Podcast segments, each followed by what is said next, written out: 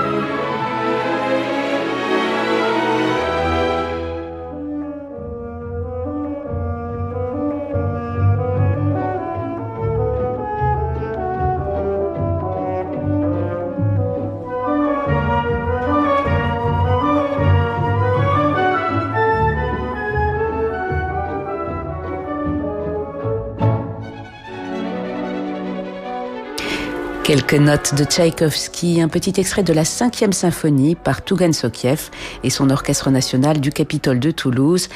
Tougan Sokiev qui dirigera cette symphonie le 1er avril à la Halle dans le cadre du festival Les Franco-Russes qui se tiendra en ligne du 13 mars au 1er avril. L'Or sur Radio Classique.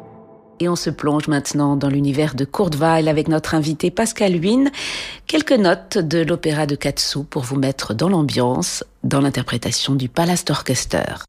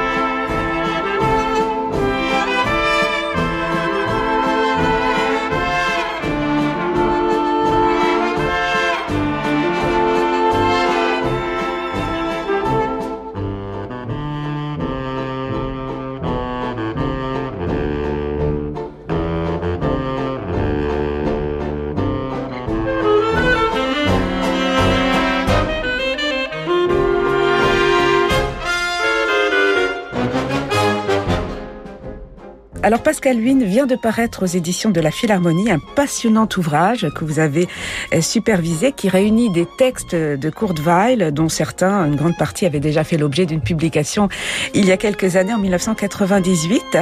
Alors on suit, c'est absolument passionnant, 25 ans euh, d'un parcours artistique, de réflexion sur la musique, sur l'opéra, sur le théâtre, euh, sur à la fois la tradition du vieux continent et les libertés qu'offre au créateur à ce moment-là l'Amérique. Kurt Weill a beaucoup écrit. Il a écrit sur la musique, il a écrit sur son temps. Il avait besoin d'exprimer également avec des mots ce qu'il exprimait déjà avec la musique. Prendre la plume, écrire était un besoin aussi pour lui. Oui, on peut dire que c'est vraiment une activité essentielle et qu'il accompagne jour après jour euh, à mesure qu'il écrit ses œuvres musicales, qu'il collabore avec euh, les plus grands noms de, la dramaturgie, euh, des poètes, des interprètes. C'est vraiment un, un, acteur essentiel et c'est peut-être pour ça aussi qu'on l'a on l'a qualifié finalement de de, de de, musicien un peu à part dans le domaine musical et notamment dans le dans la grande tradition allemande. C'est Adorno, le grand philosophe, euh, qui était très admirateur de la, la modernité de, de, ses œuvres et qui l'a qualifié beaucoup plus tard de metteur en scène musical. Donc vous voyez que c'est pas un musicien comme les autres. Et alors il a la chance d'assister finalement au développement euh, des médias. Il assiste à la naissance de la radio en 1923, ensuite au développement du cinéma muet, euh, les débuts du cinéma parlant. Il va développer évidemment euh, toutes les, les potentialités de, de, de, la pièce avec musique toutes euh, les potentialités de, de, de l'opéra euh, en rapport avec euh, les nouveautés de son époque. Ces textes donc qui l'accompagnent sont vraiment passionnants parce qu'on a vraiment l'impression d'être au cœur de cette période, de, ce, de cette histoire qui se fait jour après jour. Alors évidemment, quelquefois, il y a un petit peu de naïveté dans tout cela quand il encourage, par exemple, les discours politiques à la radio, évidemment, on sait ce que ça va devenir au début des, années 30. Mais on a la possibilité aussi de, de découvrir à quel point la vie musicale était passionnante à cette époque. Hein. Dans ses articles, notamment écrits pour euh, la revue euh, radiophonique La Radio allemande, il parle justement des grands chefs, des grands interprètes de l'époque. C'est Erich Kleiber, c'est Otto Klemperer à la Krollhoper. Euh, il parle également des, des, grands de la modernité, Arnold Schoenberg évidemment, euh, Igor Stravinsky. Et ce qui est intéressant, c'est que il n'a pas un simple constat, si vous voulez, de, de la vie musicale. Il analyse toujours ce qui se déroule euh, à l'époque en rapport avec son propre devenir, avec sa propre philosophie musicale. Quand il euh, développe justement autour de la radio, c'est aussi par rapport à euh, son besoin d'écrire dans une manière très épurée, justement, telle qu'on pouvait le, faire pour la radio à cette époque. Et il, parle même euh, des captations radiophoniques, donc il s'intéresse même à la prise de son, il parle même d'un match de boxe, donc il a un vrai rapport, euh, Kurt Weill, avec, avec la radio. Il écrit également pour la radio, Pascal Huynh. Il écrit, euh, voilà, pour la radio. Il écrit de la musique. Hein. Absolument. Il écrit euh, notamment euh, cette pièce formidable qui s'intitule Le Requiem berlinois en 1928-1929. Une pièce écrite pour célébrer les, les dix ans de la révolution spartakiste. Et là, on voit aussi à quel point la République de Weimar en est un point critique, puisque cette pièce finalement va être censurée à la radio le poème hein, qui euh, évoque euh, la figure de Rosa Luxembourg va être euh, censuré. Et finalement, Weil va sortir de cette aventure finalement très amère. Et pratiquement quelques semaines après la première diffusion, d'ailleurs diffusion unique de cette cantate à la radio de Francfort, eh bien, il va cesser ses activités dans cet hebdomadaire radiophonique. Aussi parce qu'évidemment, le succès de l'opéra de Katsu en 1928 lui avait donné une grande indépendance financière.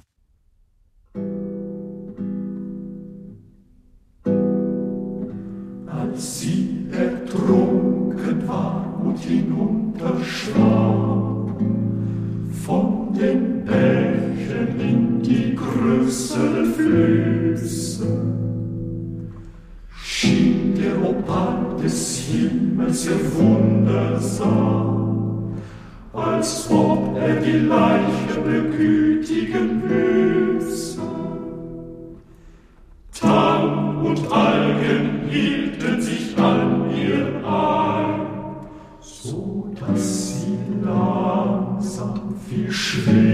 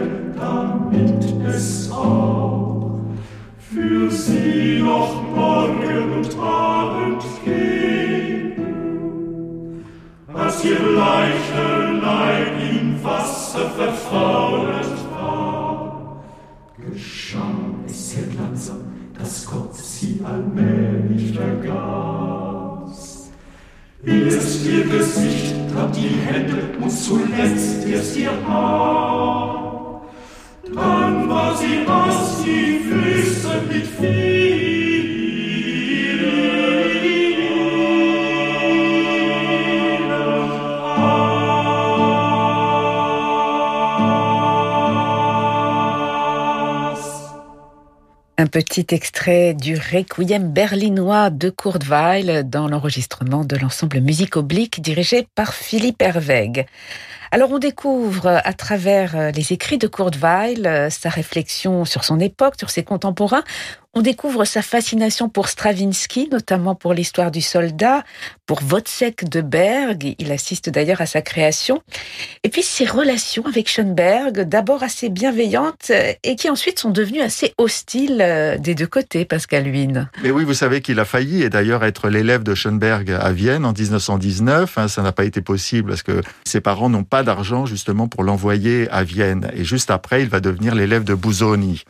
Mais il admirait énormément Schoenberg à, cette, euh, à cette époque. Et puis après, leurs chemins vont vraiment se, séparer.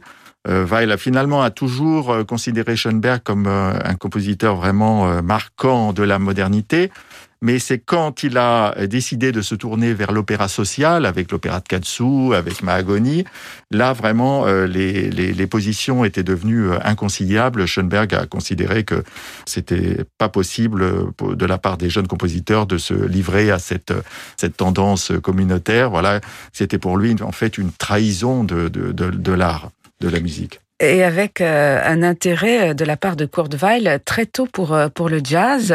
On apprend qu'il découvre le jazz bien avant son arrivée évidemment aux États-Unis. Il écrit justement dans, ses écrits à quel point cette musique le fascine, à quel point cette musique est riche et complexe, que son influence est importante. Mais oui, déjà après la Première Guerre mondiale, il y avait eu dans la musique savante en Allemagne des essais justement de ce qu'on appelait à l'époque le jazz hein, dans les œuvres de Schulhof, euh, Dean euh, un petit peu aussi en France finalement. Mais c'est vrai que c'est surtout dans la deuxième moitié des années 20 que là, il y a vraiment une, une, percée très forte, notamment, euh, voilà, je sais pas, les musiciens américains, par exemple, de la Revue Nègre, Sidney Bechet, qui faisait partie en 1925 de la tournée de la revue Nègre avec euh, Joséphine Baker.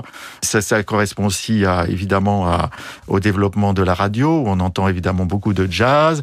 Euh, les intellectuels sont fascinés par, vous avez parlé des, combats de boxe, le sport. Enfin, c'est tout un mode de vie qu'on peut vraiment rassembler autour du, terme d'américanisme de, qui a investi la vie musicale et notamment la création d'opéra. Hein. Ça a été le cas pour euh, Johnny Spieltauf de Krenek en 1927.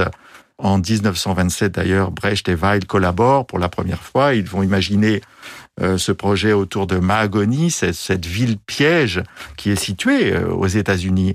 Et ça, ça va vraiment être finalement la, la, la, la base de, cette, de cet amour, de cet attachement pour la culture américaine. Et Weil va le dire très bien en 1941 quand il participe à ce projet mis sur pied par le ministère de la Justice, cette émission euh, intitulée euh, I Am an American, qui faisait participer euh, des personnalités, des, intellectuels réfugiés, exilés, eh bien, il parle très bien de cela. Il dit, mais avant même d'arriver en Amérique, nous étions déjà complètement américains. Il suffisait simplement de, parler la langue. Si nous voulions venir, devenir complètement américains, il nous fallait cesser de parler la langue d'un pays qui était devenu le plus anti-américain qui soit, l'Allemagne. Et d'ailleurs, euh, il y a dans cet ouvrage une lettre de Kurt Weill adressée à un journaliste américain qui avait osé le mentionner en tant que compositeur allemand, ce qu'il réfutait en, précisant qu'il était un citoyen américain et non pas un compositeur allemand.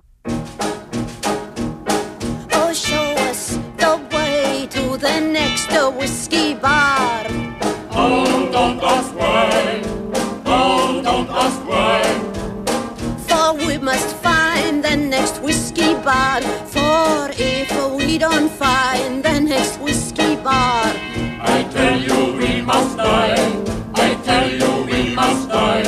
I tell you, I tell you, I tell you we must die.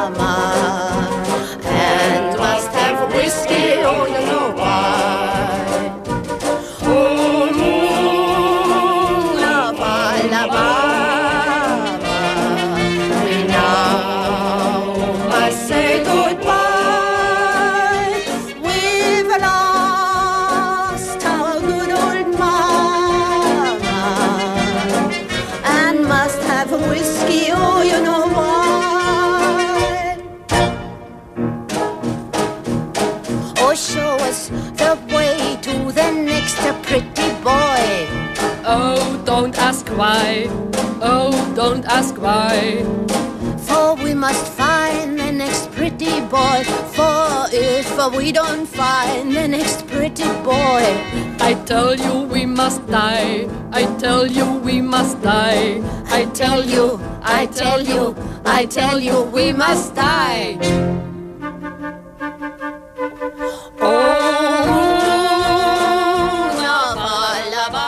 Lotte Lenya, épouse et interprète fétiche de Kurt dans la fameuse Alabama Song tirée de Mahagony. Mahagony, une œuvre que le public français découvrira lorsque le compositeur s'exilera à Paris euh, avant de gagner les États-Unis. Que représente Pascal Huynh cette étape française dans le parcours, dans l'exil de Kurt Weill? Euh, Il compose en France, notamment de, la musique symphonique, et on tr- retrouve dans votre ouvrage euh, plusieurs textes qui s'y réfèrent, et notamment une interview dans laquelle il prend même ses distances avec Brecht. Alors la première chose à dire par rapport à cette, euh, cette période parisienne, hein, qui a été euh, une période assez difficile pour lui, il avait fui euh, l'Allemagne nazie en mars 1933. Après, ses biens ont été confisqués, il n'avait pas d'argent, il a dû lutter avec la, la- concurrence, il a été en proie à l'antisémitisme, hein, avec les, les amis de, de Florent Schmitt. Mais c'est tout de même un- l'une des personnalités les plus connues qui arrive d'Allemagne et euh, qui fait l'objet d'un véritable culte. En 1932, en décembre 1932, il y a un concert qui est organisé à la salle Gaveau et où on donne en effet le Mahagony Songspiel et euh, l'opéra pour les écoles Der Jasager avec euh, l'Hôtel Enya, avec Maurice Abravanel. Le tout Paris assiste à ce concert et en effet, euh, il va donner de nombreux entretiens à Paris. Il a cet entretien très intéressant qui est donné justement en 1934 à un quotidien, là en l'occurrence un quotidien danois. Et dans cette interview, en effet, il règle ses comptes en disant que c'est d'abord lui, Weil, en tant que compositeur, qui a supervisé finalement la dramaturgie de toutes ses œuvres écrites en commun avec Brecht. Et donc après Paris, euh, c'est l'Amérique où, où Kurt Weill euh, s'installe, devient citoyen américain, poursuit son, parcours, découvre une forme euh, de liberté loin de cette tradition européenne dont il s'était pourtant nourri, mais qu'il juge assez sévèrement dans, ses écrits. Il reproche à certains Européens d'être prétentieux, de s'être coupé du public, puisque ce que Kurt Weill veut faire, et depuis le début, c'est créer un art populaire, un, art qui s'adresse aux masses, mais qui donne également aux masses matière à réflexion. Ce sont les mots de Kurt Weill. Ça a été tout au long de sa vie, Pascal Huynh, l'une de ses grandes préoccupations. Son grand souci, en effet, ça a été de, de parler à son public, son public de l'époque. Et il l'a rappelé d'ailleurs dans plusieurs entretiens. C'est là qu'on retrouve la confrontation avec Schoenberg. Et euh, il a précisé en effet que lui n'écrivait pas de musique pour la postérité, mais qu'il l'écrivait euh, pour ses contemporains. Justement, en simplifiant son style, euh, on parlait tout à l'heure de la période berlinoise. Il y a eu cette euh, rencontre avec Brecht. C'est au moment où il rencontre Brecht qu'il justement euh, réalise que s'il veut atteindre les masses, il faut qu'il simplifie son langage. C'est ce qu'il va faire dans ses, dans ses ouvrages ultérieurs, avec ce style un petit peu parfois néo-baroque qu'on entend dans Deria Zager, euh, celui qui dit oui, mais c'est surtout aussi le fait de d'incorporer dans la structure, euh, dans la dramaturgie euh, de ce, euh, ce nouveau type d'opéra, hein, qui est le théâtre musical, d'autres euh, sources que celles issues de la, de la musique euh, savante. C'est évidemment le cabaret, c'est les rythmes de danse. Et finalement, tout cela va aboutir à ce, cet opéra idéal, cet opéra américain dont on peut voir finalement la, la réalisation ultime dans Street Scene. Voilà, et puis un, un opéra, un théâtre musical qui se doit d'être, selon Courtevaille, le reflet de la euh, l'actualité.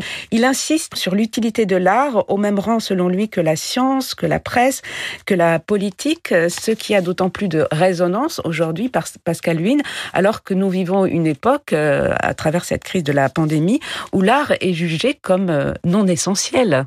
Oui, oui, absolument. Mais pour lui, euh, le fait que l'art devait être euh, euh, s'accompagnait donc de ce qu'on a dit, c'est qu'il devait être compréhensible de tous, il devait parler à tous. Et c'est lié évidemment aussi à la diffusion.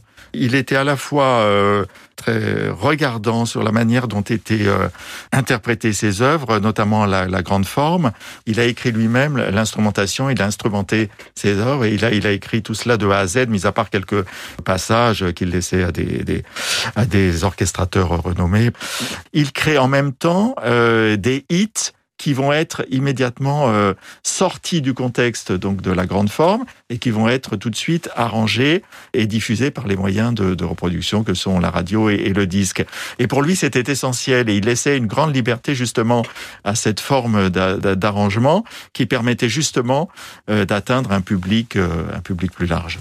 Mais en même temps, la musique euh, de Kurt Weill n'a pas toujours été euh, reconnue. Le public a un peu oublié Kurt Weill, a un peu délaissé en tout cas ces dernières années, même si on redécouvre euh, depuis quelque temps notamment son, son œuvre américaine. Mais en fait, il y, y, a plusieurs raisons à cela. D'abord, il est mort aux États-Unis en 1950. Alors, on ne peut pas dire vraiment qu'il était oublié en Europe, mais tout de même, il y a d'abord eu la cassure évidemment du Troisième Reich en 1933, et ensuite, après la guerre, c'est une nouvelle euh, avant-garde finalement qui s'est développée en Allemagne. Et Weil en était euh, totalement exclu. Et en même temps, aux États-Unis, en effet, il était devenu un compositeur essentiel qui, euh, d'ailleurs, je, je, le rappelle, euh, va inspirer euh, les compositeurs de la génération de Bernstein et ensuite après de Stephen Sondheim.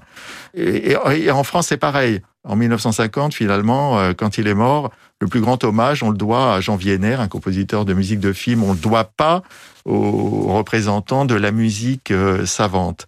Parce que finalement, très longtemps, on a considéré qu'il était sorti des rangs de la musique savante et qu'on ne peut pas avoir de, de zone entre la musique savante et la musique légère. Or, ce qu'il a créé lui-même, c'est ça finalement. Il a contribué à casser les barrières entre les genres et les catégories. Il est resté toujours en marge parce qu'il était inclassable. Et c'est peut-être maintenant, finalement, de nos jours, où les frontières entre les catégories se sont presque estompées. Hein. Les mécanismes de l'écoute ont changé, et c'est peut-être pour ça que aujourd'hui, euh, Weil pourra être euh, jugé à sa juste valeur. Il ne faut plus opposer la période allemande à la période américaine.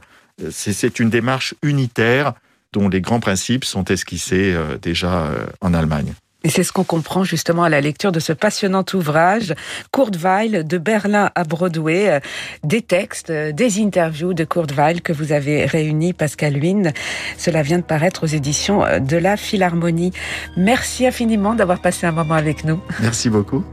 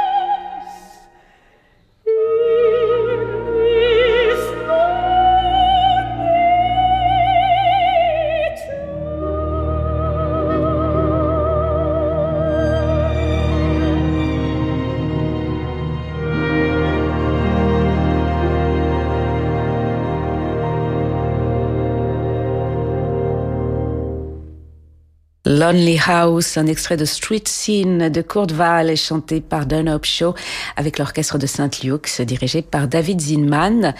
Kurt Weill de Berlin à Broadway, tel est donc le titre de cet ouvrage concocté par Pascal Huyn et tout juste publié aux éditions de la Philharmonie de Paris. Voilà, c'est la fin de ce journal du classique. Demain, nous célébrerons les 125 ans des éditions Biodo. Très belle soirée à tous, soirée qui se prolonge en musique avec Francis Drezel.